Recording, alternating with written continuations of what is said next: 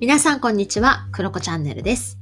今日は4月の22日土曜日です。おはようございます。こんにちは、こんばんは。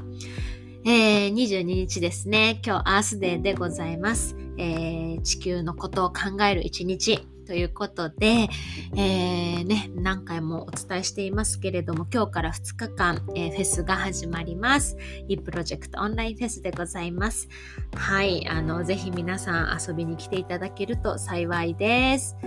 はい、なんかね、今から始まるんだって感じですね。は いまあその話はね、の前回2、3回のうちにしているので、まあちょっと置いといたとして、えー今日はね、何の話しようかなってね、考えていたんですけれども、なんかそういえばずっと、ずっとというかね、たまにも話そうかなと思いや消え、思っては消えみたいな感じしてたね、まあテーマがあるので、その話をしようかなというふうに思います。あのーなんとこの収録、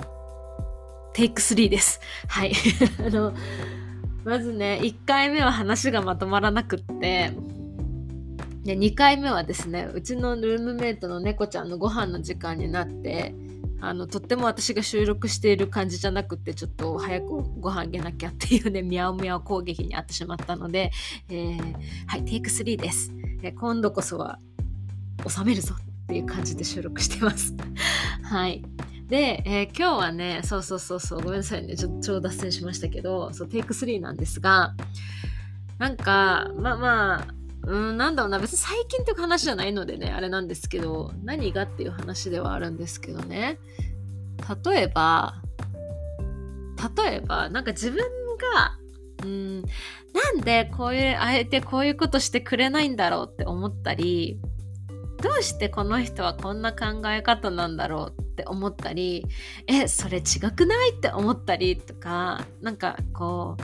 あと私はこうしたいっていう風なことって、まああるじゃないですか。普通にね。普通にあるじゃないですか。私もめっちゃありますけど、なんかそういうなんだろうな、自分の正しさだったり、ちょっと強い言い方すると正義だったり、あとはルールだったり、うーん自分が大切にしていることとかこだわりとかねいろんなことがあると思うんですよね。でなんか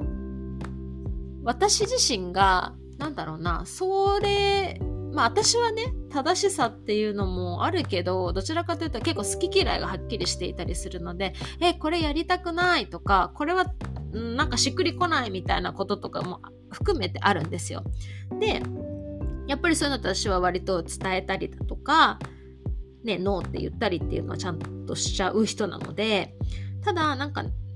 こう、特にね、あの、20代、30代の時、まあ10代も含めてですけど、10代はそんな考えてなかったかな。20代、まあ社会人になってからかな、やっぱりね、なんかこう、そういうもので逆にね、なんかこう、心地よさ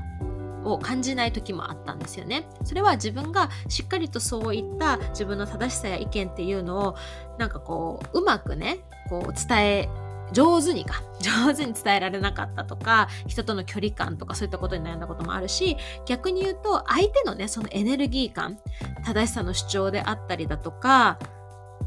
うーんまあ自分受け入れられないことだったりとかそういったものがある時になんかそのエネルギーも含めてあの意見も含めてですけどなんか食らっちゃうみたいなことがあったりしてああなんかなと思ったことがあったんですね。でそれってまあ要は正しさのまあなんだぶつかり合いみたいなねことなんですよね簡単に言うと。でそういった時に私ここ数年ちょっと捉え方を変えたらめちゃめちゃ楽になったんですよね。でっていうのがどういうふうに解釈をし始めたかっていうとそれを美しさっていうフィルターに置き換えたんですよ。で例えば、えーまあ、簡単なことで暮らしの中で言うと靴を揃えるとかではいいと思うしあと時間通りに待ち合わせの場所に行くとかうーんあとは何ですか？メールをすぐ返すとか、まあ、そういったことですよね。なんかそういうのってあるじゃないですか。それも一個の正しさだと思うんですよね。自分の中でこだわっていることも含めて。で、それってなんか何がいい悪いっていうよりは、なんか私の中でその美しさっていうフィルターを通すことで、例えば A さんにとっては、メールをすぐ返すことが美しいという世界で生きていてで B さんにとっては別に返さなくてもいいじゃないっていうものが美しい世界で生きている、まあ、ただそれだけのことなのかなっていうふうに思うんですよ。私たちが例えばうーんそうだな。ディオールの服がかかわいい美しいって思うのかそれともシャネルの服が美しいと思うのか似てるっちゃ似てるんだけどが美しいと思うのかとかね。なんかそれとなんか実は大差ないっていう風に解釈してみるとすごく和らぐなっていう風に思うんですよ。でやっぱり正しさとか意見っていうと賛成反対とか A or B みたいな発想に私たちはねずっとこう刷り込まれているところも含めてやっぱり感じちゃう自分はどっちの意見かって考えちゃったりすると思うんだけど、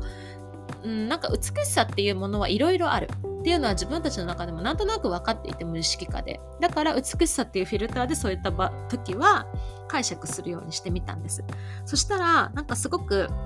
自分が何かを人にね私はこうしたいですっていうことだって私はこう思いますっていうことを言う時も私はこういう美しさの中でこれが美しいと思っていて言っているっていう自分のマインドセットの中でお伝えするので相手にとっても何て言うのかな？ちょっと和らいでねあの伝え方ができるようになったし逆に相手からすごい主張をもらったとしてもあこの人はこういう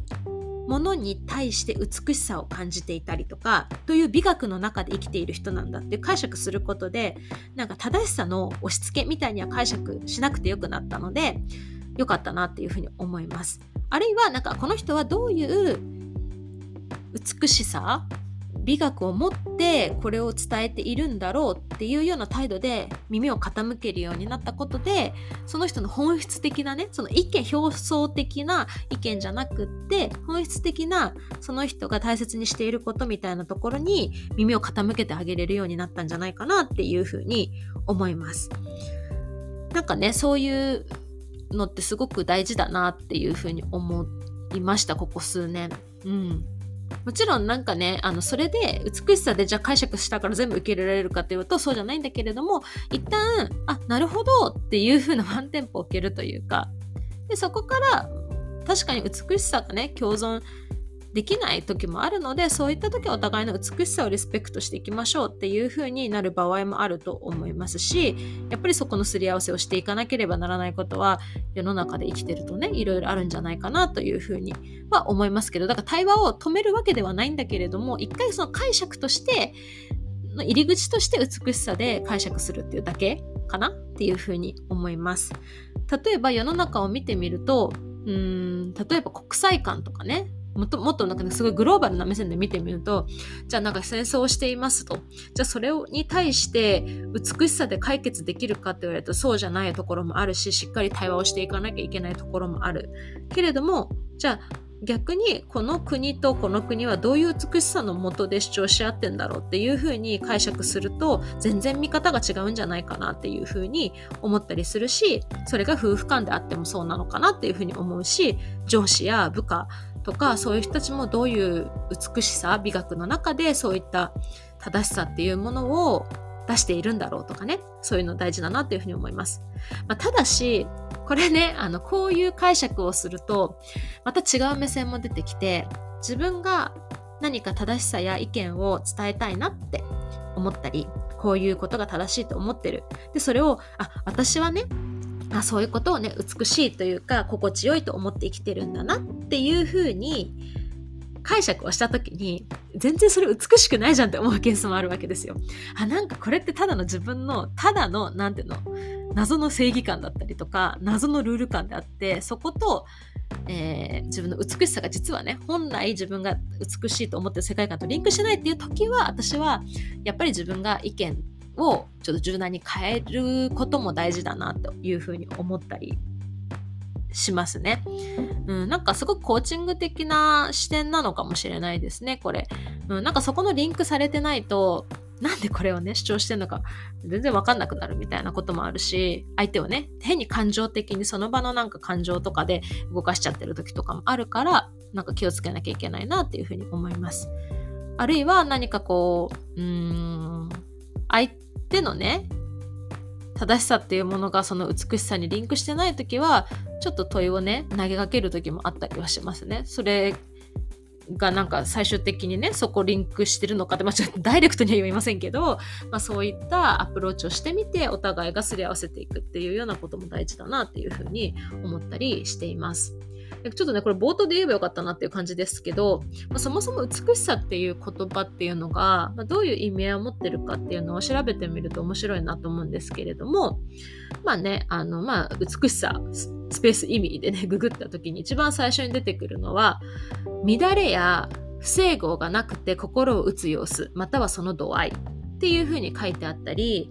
あとは、色、形、音など、まあね、調和が取れて心地よく感じられる様。人の心や態度の好ましく理想である様にも言うみたいなことが書いてあるんですよね。だからやっぱりその人にとって何かしら調和が取れている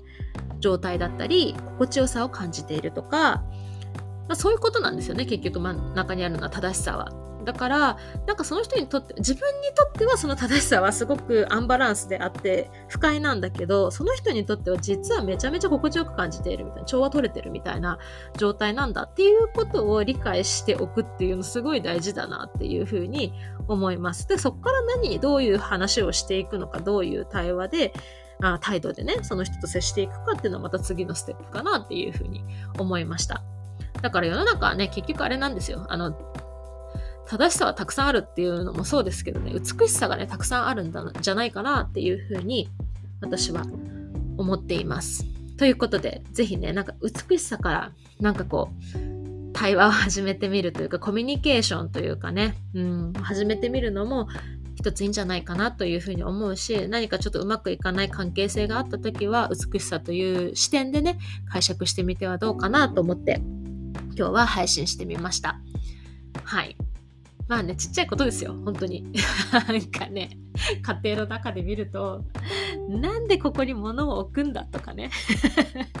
そういうことだったりしますよ。私はこの、こんななんか大それた話みたいにしてますけど、私が使う場面ってその,、まあ、その程度だったりします。ね、なんか今日もなんで床にここにこれが置いてあるかなとか、なんでこの時間にこれしてるかなとか、なんかね、いろいろそういうことありますけど、でもなんかな、なんかそれも、まあ、美しさというか、こう、うちのね、パートナーですけど、パートナーにとっては、それが美しいとは思ってないけど、違う美しさをね、優先順位としてあげてんだろうな、みたいなね、ことを考えたりして、解釈して なんかね、あの、消化しております。まあ、そんな感じです。はい。ということで、今日は、まあ、その正しさ、美しさというフィルターで見てみたらどうでしょうかという話でした。はい、ということで今日からアースデーでございます。美しい地球を楽しみましょう。以上です。また配信します。